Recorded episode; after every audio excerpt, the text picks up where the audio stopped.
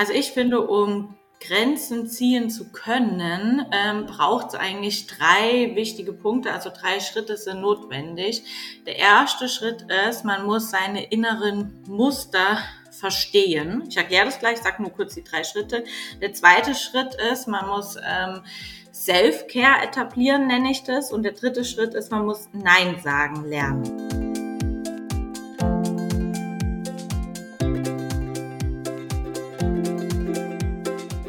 Herzlich willkommen beim Podcast Happy Schilddrüse von Marina Riegler, Viel Fit Mom. Viel Spaß beim Zuhören.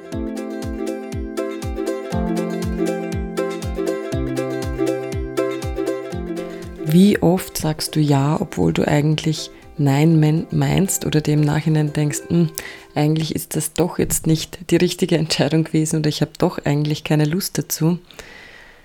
Ja, Genau darum dreht es sich in der heutigen Folge. Es geht darum, dass du lernst, Nein zu sagen, mit was diese Grenzen ziehen, zusammenhängen, welche Bedürfnisse da dahinter stecken können, welche Glaubenssätze und vieles, vieles mehr. Heute ist die liebe Lisa hier. Sie ist Stresscoach, sie kennt sich irrsinnig gut aus und ich freue mich riesig, dass sie da ist. Ja, liebe Lisa, magst du dich vielleicht einmal ganz kurz vorstellen? Ja, sehr gerne. Hallo zusammen, ich bin die Lisa, ich bin Stresscoach für Mamas und ich helfe den Mamas, ihr Mama-Leben stressfreier zu gestalten. Also es bedeutet einfach weniger zu schimpfen und im Endeffekt ist es so, dass äh, die Mamas durch meine Arbeit viel mehr Mitgefühl für sich selbst bekommen, sich auch selbst viel besser kennenlernen, ihre Stressmuster überwinden und gleichzeitig aber auch viel mehr Verständnis und Mitgefühl gegenüber ihrem Kind haben, weil sie endlich verstehen, warum macht das mein Kind und was will mir mein Kind damit sagen, was braucht mein Kind, ja. Mhm, super spannend und auch ein ganz, ganz wichtiges ähm, Thema einfach für Mamas. Ja. Wie geht man jetzt am besten mit dem Thema Grenzen setzen um? Gerade bei Hashimoto ist es ja auch oft so, dass man, also die Schilddrüse für die Kommunikation steht, für die Kommunikation mit sich selber, aber auch nach außen eben. Und ganz oft ist der Thema, dass man sich selbst eben zurückstellt und Konflikte vermeidet, lieber ja, ja, ja, ja sagt zu allem, aber öfter vielleicht nein meint, aber hier einfach ein Problem hat, das ähm, zu leben. Oder ja. auch zu spüren vielleicht. Ja. Wie geht man hier am besten damit um? Also ich finde, um Grenzen ziehen zu können, ähm, braucht es eigentlich drei wichtige Punkte, also drei Schritte sind notwendig. Der erste Schritt ist, man muss seine inneren Muster verstehen. Ich erkläre das gleich, sage nur kurz die drei Schritte. Der zweite Schritt ist, man muss ähm, Self-Care etablieren, nenne ich das. Und der dritte Schritt ist, man muss Nein sagen lernen.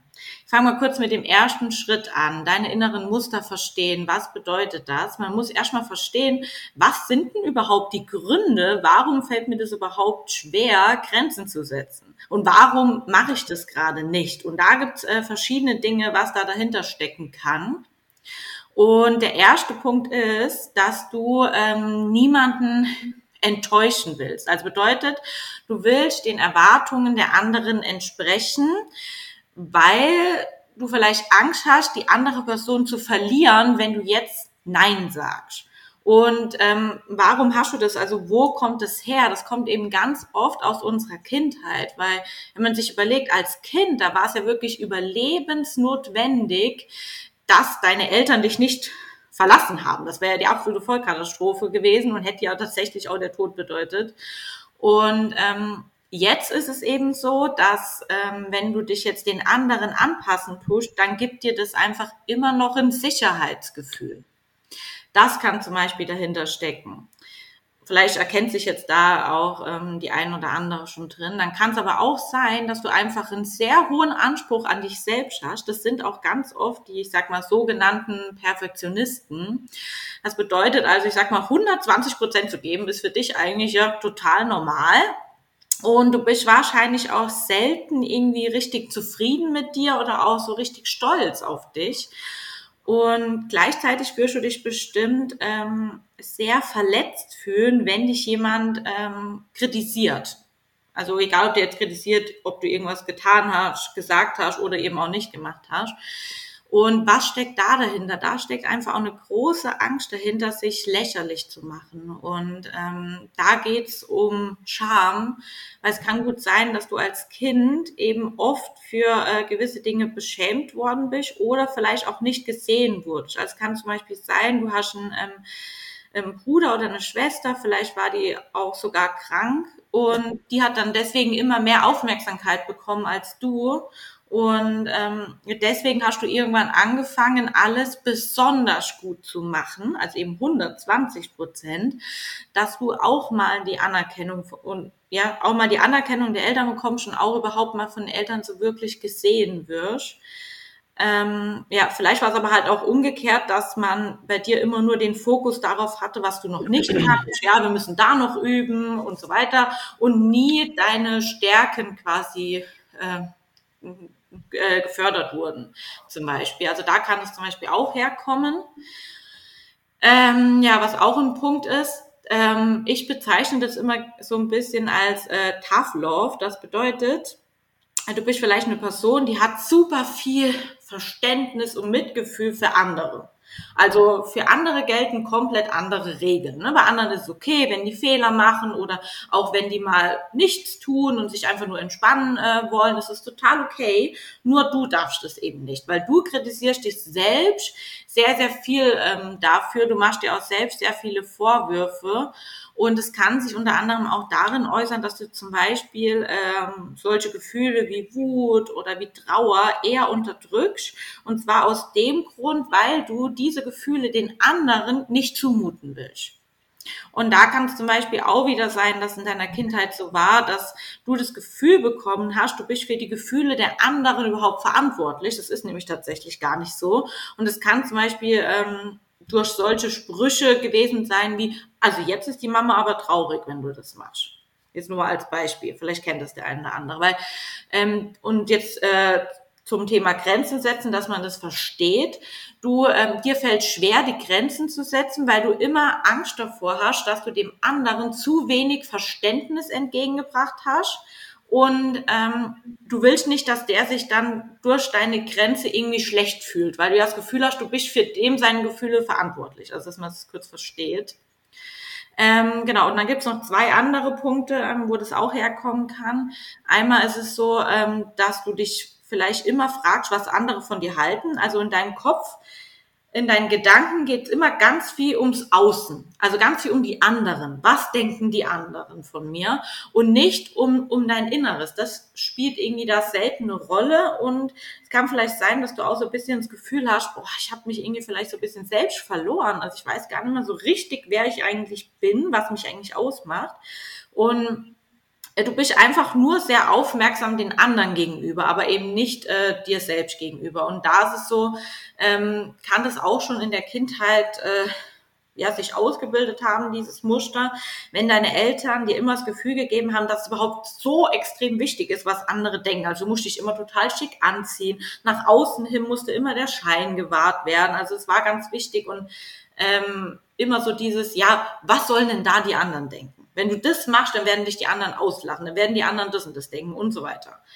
Ähm, also da kann das herkommen. Also bedeutet, Grenzen setzen ist bei dir mit der Angst verknüpft, ähm, dass andere dann schlecht von dir denken, wenn du jetzt eine Grenze setzt. Mhm. Und der letzte Punkt ist, du hast eben du, beim Grenzen setzen Angst vor Konflikten. Und wenn du ein sehr hohes Harmoniestreben hast, dann äh, ja, wird es dir ein bisschen schwer fallen, weil du mit Konflikten eben was Negatives verbindest und du vermutlich auch eine Person bist, die sich auch für Dinge entschuldigt, äh, für die sie eigentlich gar nicht äh, verantwortlich ist. Und vielleicht tust du auch ähm, übergriffiges und respektloses Verhalten dir gegenüber auch tolerieren. Hauptsache die Harmonie ist äh, gewahrt und es kann auch sein, dass du ja schnell in dieses Over-Explaining zum Beispiel reingehst. Ich finde, das sind so, also jetzt meiner Erfahrung nach mit meinen Kunden, die Hauptgründe, sage ich mal, warum es einem schwer fällt, Grenzen zu setzen und vielleicht tut sich jetzt auch die ein oder andere darin wiedererkennen. Ja, also ich habe mich ganz viel wiedererkannt und habe da gleich eine Frage, kann das natürlich auch verschieden, also ähm, alles zusammenhängen und man kann sich Ja. in allen Te Anteilen quasi wiedererkennen, oder? Ja, definitiv. Man kann alle Anteile ähm, da ausgeprägt haben. Ganz kommt eben drauf an, was man bisher da mit dem Thema für Erfahrungen einfach gemacht hat. Ne? Mhm. Und wie kann man dann diese Muster auflösen? Genau. Also erste Punkt habe ich schon ein bisschen gesagt. Also die inneren Muster verstehen. Was sind die mhm. Hindernisse? Was, ähm, also was hält mich davon ab? Wenn ich jetzt zum Beispiel weiß, ähm, dass mein Muster ist, ähm, ich habe Angst vor Konflikten beispielsweise, dann kann ich genau daran arbeiten. Ich muss es verstehen, wo kommt das her? Warum habe ich das damals entwickelt? Äh, und was steckt da wirklich alles hinten dran? Das ist so der erste Punkt. Der zweite Punkt, äh, den ich sehr, sehr wichtig finde, ist ähm, Self-Care etablieren, weil es ist ja so, nicht immer nur andere gehen über unsere Grenze, sondern ganz oft machen wir das selbst. Und ähm, da finde ich es wichtig, dass man wieder in Kontakt kommt zu seinen eigenen Bedürfnissen und zu seinen eigenen Werten. Und das steckt so ein bisschen hinter diesem Self-Care etablieren dahinter. Und dass man sich zum Beispiel wirklich mal auch fragt, ähm, was es sind denn meine Bedürfnisse und dass man wieder mit denen in Kontakt kommt. Zum Beispiel die Mamas, äh, die bei mir im Coaching sind, denen geht's auch ganz oft so, die kümmern sich wirklich perfekt um die Bedürfnisse ihres Kindes. Das ist total toll. Aber wenn man selbst die Frage, was hast du für Bedürfnisse in dem Moment gehabt, dann so, äh, pff, keine Ahnung. Und da ist oft so, dass die selbst nicht mal äh, die Grundbedürfnisse wahren können. Also zum Beispiel äh, was zu trinken, wenn sie Durst haben oder aufs Klo gehen. Und ich fange auch wirklich mit den Mamas genau da an. Ich sag, wir üben jetzt erstmal, dass du das überhaupt wahrnimmst. Muss ich eigentlich aufs Klo, muss ich eigentlich was trinken? Also zum Beispiel jedes Mal, bevor sie mit dem Kind das Haus verlassen, oder das Kind abholen gehen in die Kita. Also es kann ja dann immer so eine schwierige Situation kommen, eine stressige, ne? Kita, Mhm. in Mhm. dem rausgehen, auf Spielplatz gehen oder von der Freundin heimgehen. Also diese ganze Situation, sage ich, dann machen wir es immer so, du fühlst kurz in dich rein, muss ich aufs Klo, habe ich Durst. Oder habe ich gerade Hunger und esse vielleicht noch einen kleinen Snack. Und dann machen sie das immer zuerst, bevor sie in die Situation gehen. Dann sind sie schon mal viel entspannter und nehmen ihre Bedürfnisse schon mal viel, viel mehr wahr. Ähm, genau, das ist natürlich auch schon jetzt ein großer Punkt, wo man sich da äh, genauer anschauen muss, wie komme ich wieder in Kontakt zu meinen Bedürfnissen.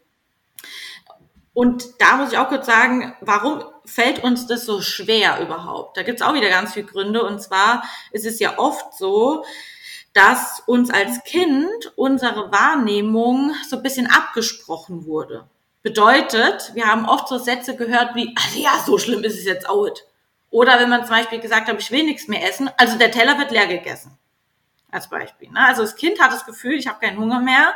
Erwachsene entscheidet, ob es jetzt genug war oder nicht. Oder das Kind sagt, ich will die Jacke nicht anziehen. Draußen ist aber kalt, es wird die Jacke angezogen. Und dann lernt das Kind, also das ist natürlich jetzt keine Panik, wenn man das einmal sagt, oh mein Gott, ist nicht das Kind irgendwie total äh, geschädigt.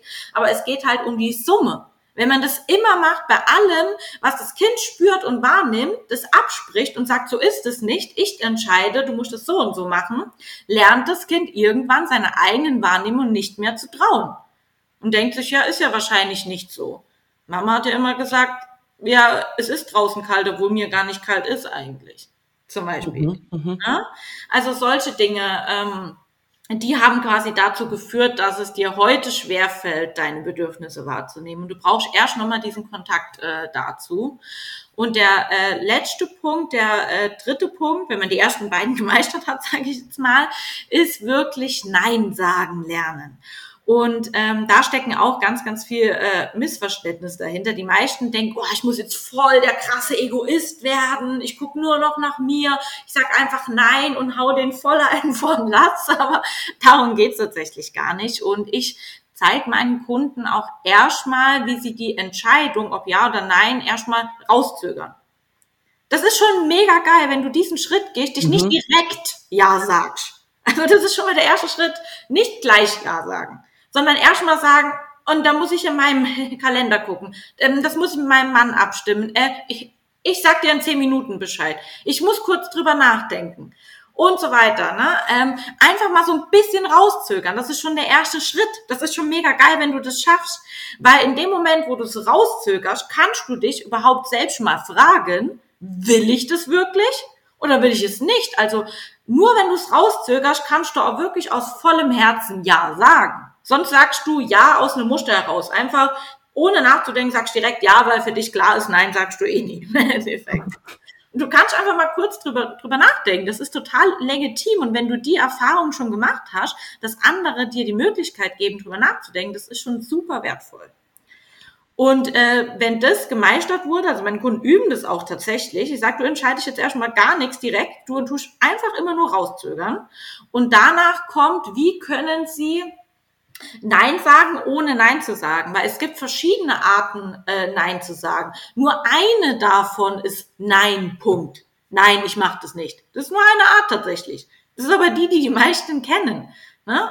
Es mhm. gibt zum Beispiel auch eine Art, ähm, die nenne ich immer nein, äh, nicht jetzt. Das bedeutet, wenn du mich jetzt fragst, äh, können wir uns heute treffen, Lisa, dann würde ich zum Beispiel sagen, ähm, auch um, äh, äh, um neun Uhr geht's nicht, aber äh, wir können uns um elf treffen. Das ist ein Ja. Versteht ihr? Das ist kein direktes Nein. Genau. Das sind wirklich die drei wichtigsten äh, Punkte beim Grenzen setzen. Wow, Wahnsinn, Lisa. Super, super spannend. Ich habe mich jetzt in so vielen Dingen auch wirklich wiedergefunden, vor allem auch mit dieser Harmonie zum Beispiel. Ich bin sehr harmoniebedürftig. Mhm. Ähm, ja, und auch das, was du jetzt mit dem Nein sagen rauszögern, ähm, habe ich auch äh, selber unbewusst jetzt, wo du es erst erwähnt hast, jetzt lernen dürfen, dass ich das unbewusst dann so gemacht habe, ja. nachdem ich mich abgegrenzt habe und nachdem ich, dass ich da mal begonnen habe, das war mein erster Schritt, dass ich einmal gesagt habe, ich denke drüber nach oder ich muss genau. abbrechen oder ich schaue nach oder ich melde mich noch und dann wirklich zuerst einmal überlegt habe, will ich es oder will ich es nicht. Genau. Weil davor habe ich immer zu allem sehr schnell, zu schnell Ja gesagt und im Nachhinein mir gedacht, oh, wollte ich eigentlich nicht. Ja, ja. oder okay. hat, passt nicht so oder so, ja. Ein super, super wichtiges Thema. Danke, liebe Lisa. Sehr gerne. Für deinen mega guten Input und ich wünsche dir einen schönen Tag. Danke dir, Marina. Vielen, vielen Dank. Danke.